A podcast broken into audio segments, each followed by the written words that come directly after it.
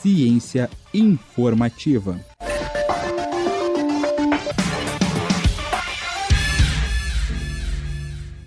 O recente aumento no número de casos de febre amarela vem causando apreensão em todos.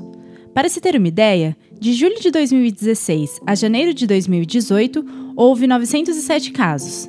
E segundo o Ministério da Saúde, é o maior número de casos registrados da doença nos últimos 70 anos.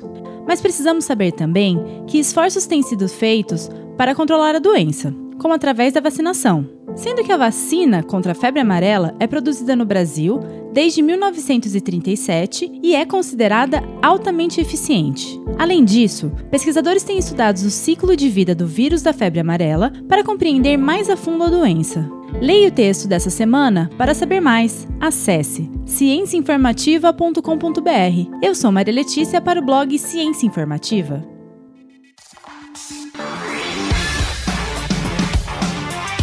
Ciência informativa.